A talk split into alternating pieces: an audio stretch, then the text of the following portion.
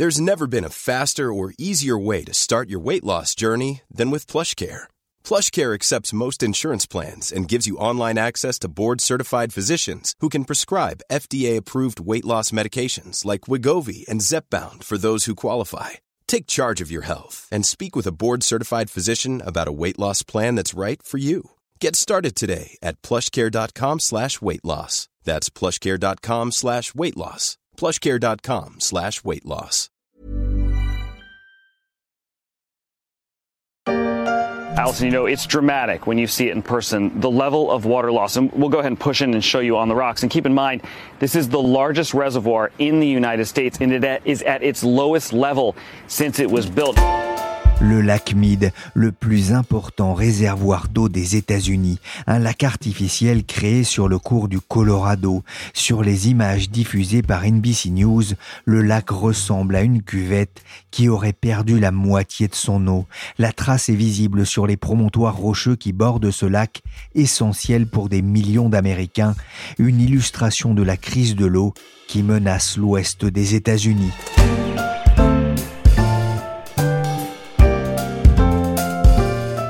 Je suis Pierrick Fay, vous écoutez La Story, le podcast d'actualité des échos, et je vous invite à me suivre direction le Colorado pour prendre la mesure avec Anaïs Moutot des effets du réchauffement climatique sur l'un des fleuves les plus emblématiques des États-Unis.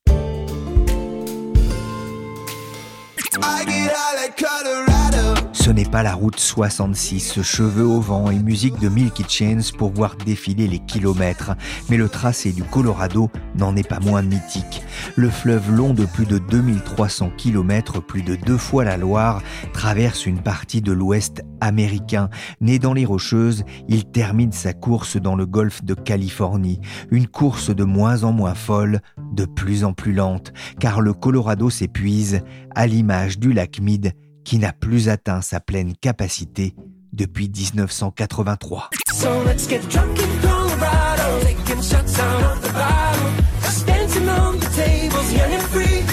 Let's Get Drunk in Colorado chante Nicolas Joseph, mais c'est bien le lac qui a la gueule de bois, vivant sa vie comme s'il n'y avait pas de lendemain.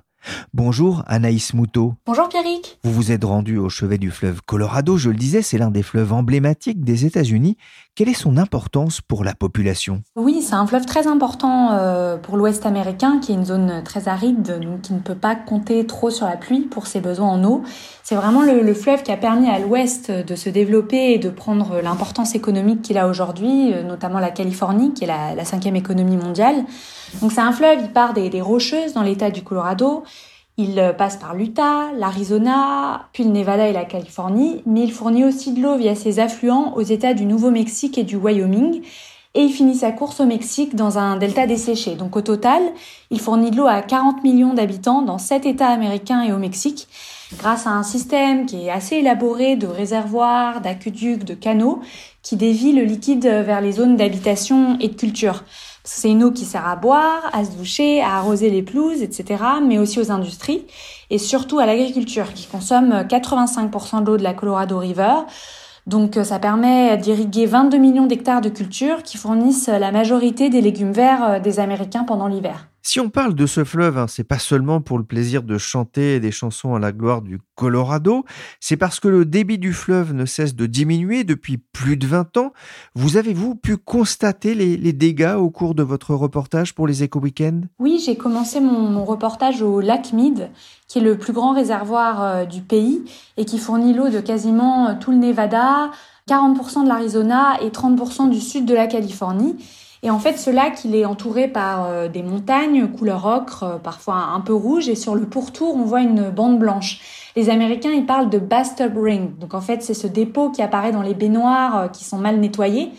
En fait, cette bande, elle est blanchie par le, calcium et le, sel de l'eau qui était là avant. Donc, quand le lac, il était rempli à 95% au début des années 2000. Et donc, ça permet de voir jusqu'où montait le lac avant. Et c'était environ 50 mètres plus haut que le niveau actuel.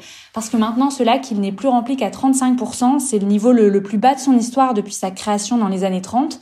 Et ça fait aussi qu'on voit des îlots au milieu du lac qui sont de, de plus en plus euh, apparents. Et j'ai aussi vu les dégâts euh, à la Salton Sea, qui lui est un lac dans le sud de la Californie, qui est alimenté par l'eau des champs de l'Imperial Valley Et c'est un lac qui reçoit du coup de moins en moins d'eau parce que notamment une partie de cette eau qui était utilisée par les agriculteurs, elle a été déviée vers les villes de la côte pacifique qui grossissent vachement. Et donc ce lac qui se vide et ça fait qu'il y a pas mal de nuages de poussière quand on se promène dans le coin qui sont problématiques pour la santé et qui causent euh, pas mal d'asthme chez les enfants notamment. Ce manque d'eau, hein, on va voir qu'effectivement il peut poser euh, des problèmes pour l'agriculture mais aussi pour se laver. Vous parliez de ces problèmes d'asthme aussi pour les enfants, mais ça peut avoir aussi des des répercussions sur la, production d'électricité qui est un autre point noir de la région. Oui, on a une quinzaine de barrages sur le fleuve Colorado, une centaine sur ses affluents, euh, dont plusieurs sont très importants pour la production électrique, avec environ 780 000 foyers qui sont fournis en électricité par cette hydroélectricité. Il y a notamment le barrage Hoover sur lequel débouche le, le lac Mead. C'est dans un canyon qui est à la frontière de l'Arizona et du Nevada avec euh, une sacrée descente qui permet de, de propulser l'eau dans la cuve et de faire tourner des, des turbines euh, très impressionnantes euh, que j'ai pu visiter. Et donc en fait, quand le lac il était rempli à un bon niveau, à, à 95%, et ben les turbines elles tournaient vraiment bien et ça fournissait de l'électricité à 450 000 foyers au Nevada, en Arizona, en Californie. Mais avec un lac qui se vide, eh ben, ça permet pas de faire tourner aussi bien les turbines. Donc, on n'a plus que 350 000 foyers, donc une baisse de, 25%. Donc, maintenant, euh, le problème, c'est que ça oblige les compagnies électriques à trouver d'autres sources alternatives d'énergie qui sont souvent euh, bien moins décarbonées, comme les, les, centrales à gaz. Et si le lac continue de baisser, en dessous d'un niveau de 290 mètres, et eh ben, les turbines, elles ne fonctionneront plus du tout, sachant que là, on est à environ 330 euh, mètres. Mais l'idée, c'est de faire qu'on n'en arrive pas là en réduisant les allocations en eau des États qui sont en aval du réservoir pour garder assez d'eau dans le réservoir et s'assurer que la production d'hydroélectricité puisse continuer. Je suis. Je suis. Comment est-ce qu'on peut expliquer aujourd'hui ce stress hydrique du Colorado? On parle même d'aridification. Bah, c'est l'effet du, changement climatique qui réduit les volumes de la fonte des neiges dans les rocheuses, d'où part le Colorado. Et ce changement climatique, il aggrave aussi une sécheresse qui fait que les terres, elles absorbent l'eau plus rapidement et donc moins d'eau rejoint le cours du fleuve. Par exemple, quand vous arrosez votre champ, l'eau restante qui allait alimenter le fleuve Colorado a diminué. Mais il n'y a pas que le changement climatique, parce que en fait, vu la croissance de la population de cette zone, le débit de la rivière, même sans changement climatique, il était déjà limite. Parce qu'en fait, ce débit, il a été surestimé au moment de son évaluation au début du XXe siècle. Cette estimation, elle a été faite pendant dix années anormalement pluvieuses. Et puis les décideurs, ils ont préféré ignorer les alarmes de certains scientifiques aussi, parce que c'était plus facile pour réussir à mettre tous les États d'accord de dire euh, qu'on avait plus d'eau dans, ce fleuve, qu'on avait un débit euh, plus important. Donc euh, chacun vivait déjà un peu au-dessus de ses moyens avec des allocations qui étaient basées sur une estimation d'un débit de 20 milliards de mètres cubes alors qu'en réalité c'était plutôt 18 milliards. Et là, avec la sécheresse, c'est plus que 15 milliards de mètres cubes. Donc là, ça devient vraiment problématique. Que font les autorités pour faire en sorte que la situation ne se dégrade pas plus dans une région qui connaît une forte croissance de, sa population? Alors, les autorités des différents États savent toutes qu'il faut réduire leur consommation d'eau, mais la question qui provoque beaucoup de conflits, c'est de combien chacun et dans quel secteur, hein, sachant que tous ces États, toutes ces villes, elles veulent rester attractives et attirer les populations et les industries.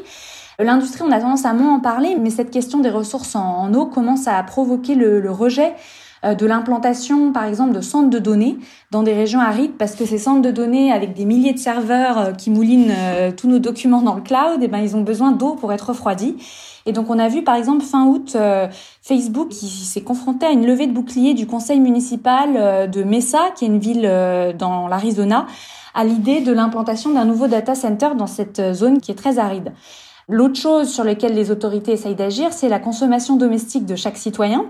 Donc en Californie, les autorités, elles ont beaucoup mis l'accent sur euh, la réduction de la consommation intérieure, euh, donc ne pas prendre de bain, etc. Mais l'autre axe de plus en plus, c'est la consommation extérieure, donc avec des obligations, par exemple pour les golfs, de moins arroser, de repenser tout un paysagisme qui est centré autour du gazon, qui a quand même été un peu le, cœur de cette American Way of Life euh, jusqu'ici, hein, avec ses banlieues à la Wisteria Lane. Donc, euh, par exemple, à Las Vegas, euh, qui est contrairement à l'image qu'on peut avoir de cette métropole, est assez en pointe sur euh, ces questions de gestion de l'eau. Ils sont les plus avancés donc dans cette réduction pour les golfs et pour le gazon. Depuis 2004, en fait, si on construit une nouvelle maison ou un nouvel immeuble, on n'a plus le droit de mettre un gazon devant. Et là, en juin, les députés de l'État du Nevada, ils ont même décidé d'interdire à partir de 2025 tout ce qu'ils appellent le gazon non fonctionnel. Donc c'est toute cette herbe qu'on voit pour faire joli entre deux rues, un croisement, mais où personne en fait ne promène son chien ou, ne joue.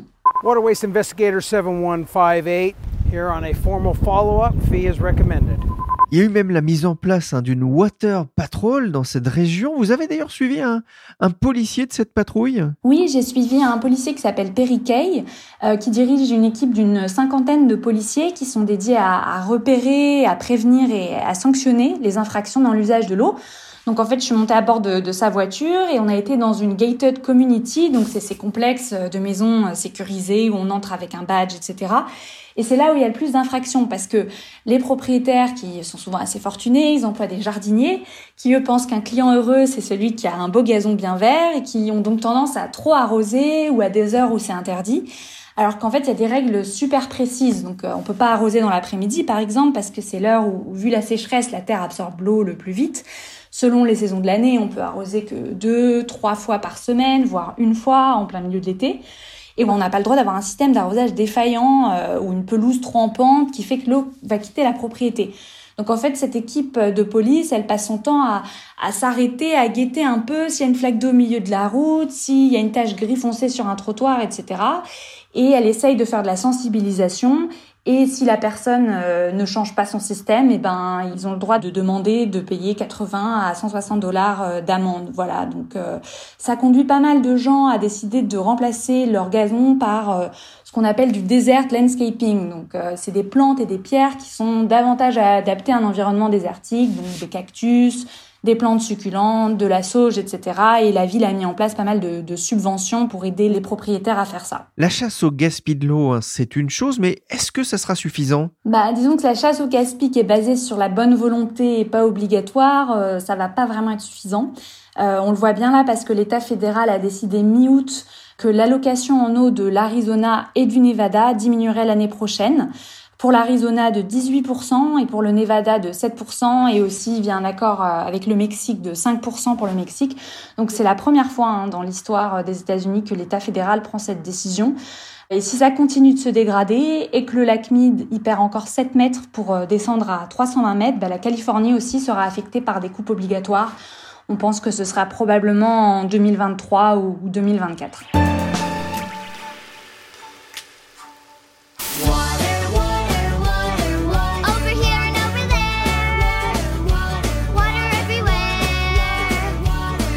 On avait déjà parlé ensemble, euh, Anaïs, il y a un an, des incendies qui ravageaient euh, la région du nord au sud de la Californie euh, notamment. Une autre illustration de la sécheresse. Il y a un enjeu pour les consommateurs, hein, pour la douche, la toilette, mais le principal enjeu concerne l'agriculture, parfois gourmande en, eau, et notamment les agriculteurs de, Californie. C'est l'enjeu numéro un, hein, parce que l'agriculture, elle utilise 85% de l'eau de la Colorado River. En fait, on a fait pousser des champs dans des zones arides ou semi-arides où rien n'aurait jamais poussé à part euh, des cactus si on n'avait pas dévié l'eau de la Colorado River. Donc l'une de ces zones qui est extrêmement dépendante de cette eau, c'est l'Imperial Valley c'est cette région qui est au sud de la Californie, euh, à la limite du Mexique et, de l'Arizona. C'est vraiment un des greniers agricoles très importants des États-Unis. Il y a des champs à perte de vue avec euh, des cultures de laitue, d'oignons, de carottes, mais aussi de luzerne qui sert à nourrir le bétail. Et en fait, ces agriculteurs, ils ont un des droits les plus favorables à l'eau parce que les familles qui ont commencé à cultiver là-bas au début du XXe siècle, quand l'eau de la Colorado River leur a été amenée, elles ont été parmi les premières à faire une demande d'utilisation de cette eau. Et en fait, dans l'Ouest américain, c'est un système de droit à perpétuité sur la base du principe premier arrivé, premier servi. Donc les agriculteurs, ils n'ont pas beaucoup d'incitation à repenser leur manière euh, de faire de l'agriculture, qui repose jusqu'ici sur ce qu'on appelle la, flood irrigation. Donc en fait, on inonde les champs en ouvrant les canaux. Donc l'idée, c'est de réussir à les inciter financièrement à arrêter de faire ça et plutôt d'utiliser des systèmes d'irrigation goutte à goutte qui sont moins gourmands en eau et aussi à passer à des cultures moins consommatrices d'eau. Notamment, le problème, c'est la luzerne qui est aussi contestée parce que, bon, elle n'alimente pas directement l'homme mais les vaches et souvent ce sont des vaches d'autres pays lointains, en Asie ou au Moyen-Orient, parce que cette luzerne est exportée. Donc disons que certains végétariens y voient l'illustration des limites du régime euh, très carné euh, de la planète, mais les agriculteurs, eux, ils vont dire que ce surplus d'eau, il est nécessaire parce qu'il y a la question de la Salton Sea, qui est ce lac un peu plus à l'est de l'Imperial Valley. Et donc en fait, ce lac, il se vide si les agriculteurs utilisent moins d'eau et ils dégagent des nuages de poussière, donc ils vont provoquer euh, pas mal d'asthme, etc. Donc c'est un problème euh, assez complexe à résoudre.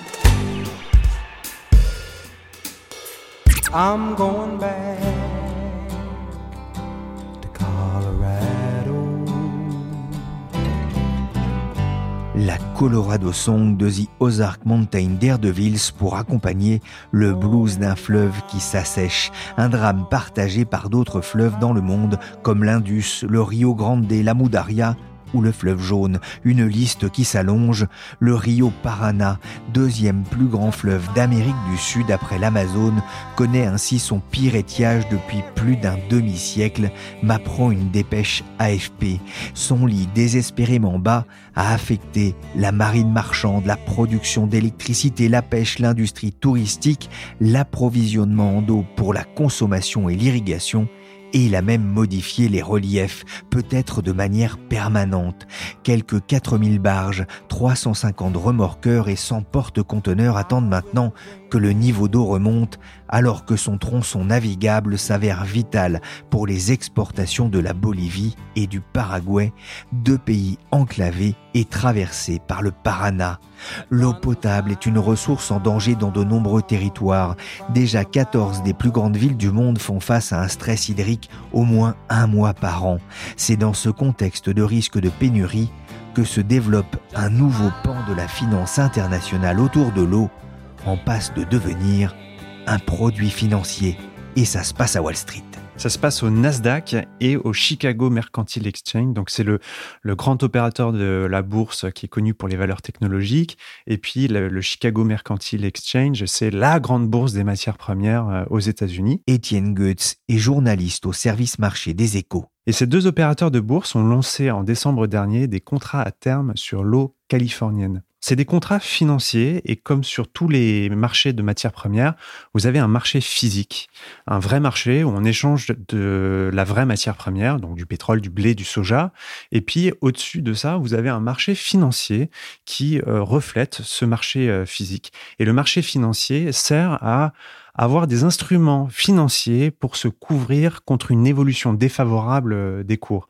Donc, quand vous êtes euh, une compagnie aérienne, euh, vous avez des contrats financiers sur le pétrole pour pas subir une hausse du kérosène. Et bien là, avec ces contrats à terme sur l'eau californienne, les grands consommateurs d'eau de cet État des États-Unis, donc principalement les agriculteurs, notamment des producteurs d'amandes et les grandes municipalités comme Los Angeles, vont pouvoir avoir un instrument financier et se protéger contre une évolution défavorable favorable des prix de l'eau. C'est symbolique euh, de l'importance stratégique de cette ressource euh, pour l'économie dans certaines régions? Oui, parce que que ce soit en Californie ou en Australie, où il y a aussi des marchés de l'eau, ou au Chili, l'eau est essentielle et on en manque de plus en plus. Et la rareté de cette ressource vitale montre qu'on a besoin d'un mécanisme pour pouvoir se répartir le mieux possible cette ressource essentielle. À mon avis, c'est pas étonnant que en Australie, au Chili, euh, qui est un peu un laboratoire du libéralisme, euh, école de Chicago, ou en Californie, quel mécanisme on pense être le meilleur? Bah, c'est le marché. Donc le marché,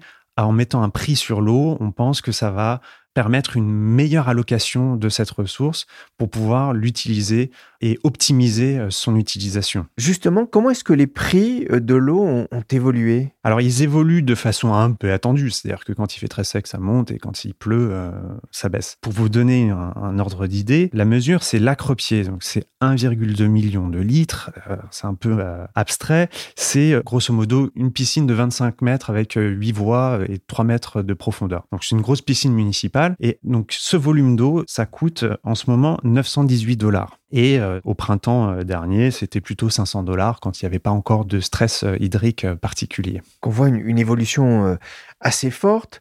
L'eau californienne, elle est cotée en bourse. Vous le disiez, il y a aussi des expériences en, en Australie et tiennent à quand des bourses mondiales de l'eau sur le modèle du pétrole? Je pense jamais. Pour une série de raisons. La première, c'est quand même euh, une matière première. Il y a une dimension euh, éthique et morale euh, à côté en bourse l'eau. Depuis 2010, l'eau est un droit de l'homme. Le droit à l'eau potable et un service d'assainissement, c'est un droit de l'homme reconnu par les Nations Unies. Donc j'imagine mal que tout le monde fasse ça et, le cote l'eau en bourse et se mettre d'accord. La deuxième raison, c'est que l'eau est une matière première, mais c'est pas une matière première comme les autres. Alors que comme le pétrole, c'est standardisé, c'est fongible, personne n'en a le monopole. Mais contrairement au pétrole et à d'autres matières premières, c'est un pondéreux. Donc c'est une matière première qui pèse extrêmement lourd et qui a une valeur marchande assez euh, dérisoire par rapport à son poids. Un mètre cube d'eau, c'est une tonne. Mais la valeur marchande d'une tonne d'eau est euh, négligeable par rapport à une tonne de pétrole ce serait pas forcément très rentable et donc ça pose plein de questions. Il y aurait aucun intérêt à transporter de l'eau à travers le monde comme on le fait aujourd'hui, à transporter du pétrole d'Arabie Saoudite vers l'Europe en passant par le sud de l'Afrique. Enfin, ce serait complètement euh, aberrant. Et puis c'est une matière première donc qui se transporte très difficilement et si elle le fait, c'est sur des très courtes distances. Et c'est pour cette raison que la plupart des économistes que j'ai interrogés disent non, mais il n'y aura jamais de marché mondial de l'eau. Euh, ce seront toujours des marchés locaux et extrêmement locaux. Et même en Californie, en fait, c'est un, un, indice, c'est des contrats à terme sur cinq marchés différents qui font des moyennes en fonction des transactions de tous ces différents marchés. Donc voilà, ça, c'est assez rédhibitoire pour qu'il y ait une bourse mondiale de l'eau comme il y a une bourse mondiale du pétrole. Et puis alors, après, il faut que ce marché financier fonctionne. Et pour qu'il fonctionne, dans le cas de l'eau euh, et dans le cas des autres matières premières, il faut qu'il y ait de la liquidité. Et la liquidité sur le marché de l'eau, elle sera très compliquée parce que, comme je vous l'ai expliqué, ce seront des marchés extrêmement locaux. Et donc, il n'y aura pas assez de transactions, il n'y aura pas assez d'acteurs pour avoir une liquidité suffisante. Si vous êtes un acteur de marché, vous voulez que quand vous allez sur le marché ou à la bourse, il y ait toujours une contrepartie quelqu'un qui vende ou qui achète en fonction de ce que vous voulez faire. Et si vous avez des marchés extrêmement locaux, ce sera très compliqué de trouver cette liquidité et de trouver cette contrepartie euh, nécessaire. Et puis alors après, il y a toutes les questions autour de l'eau. Qu'est-ce que c'est comme bien? Est-ce que c'est un bien privé, un bien de marché? Est-ce que c'est un bien public? Est-ce que c'est un bien commun? Est-ce que c'est un bien de club? L'un n'empêche pas l'autre, mais les économistes que j'ai interrogés me disent tous c'est un bien commun, c'est un bien de club. Quand c'est dans un réseau, euh, c'est parfois un bien public, mais un bien de marché, il y en a peu qui y croient parce que pour que ce soit un bien de marché, il faut pouvoir bien euh, exclure l'accès à l'eau à certaines personnes. C'est très facile pour le pétrole. Vous avez un stock euh, à un endroit donné et vous pouvez empêcher les gens de, pomper. D'ailleurs, tout le monde ne peut pas pomper, mais pour l'eau, on peut pas empêcher l'eau de couler, on peut pas empêcher les gens d'aller se servir à la fontaine, on peut pas empêcher de pleuvoir à un endroit plutôt qu'à un autre c'est impossible de bien cantonner l'eau et sa production, donc c'est très difficile d'en faire un bien de marché. Merci Étienne Goetz, journaliste au service marché des échos. Merci Anaïs Moutot, journaliste aux échos week-end, pour cette descente le long du Colorado.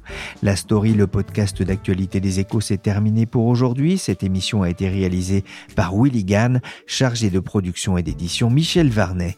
Vous pouvez retrouver la story sur toutes les plateformes de téléchargement et de streaming de podcasts. Et si vous voulez lire en long et en large le reportage d'Anaïs avec de très belles photos, rendez-vous sur leséchos.fr.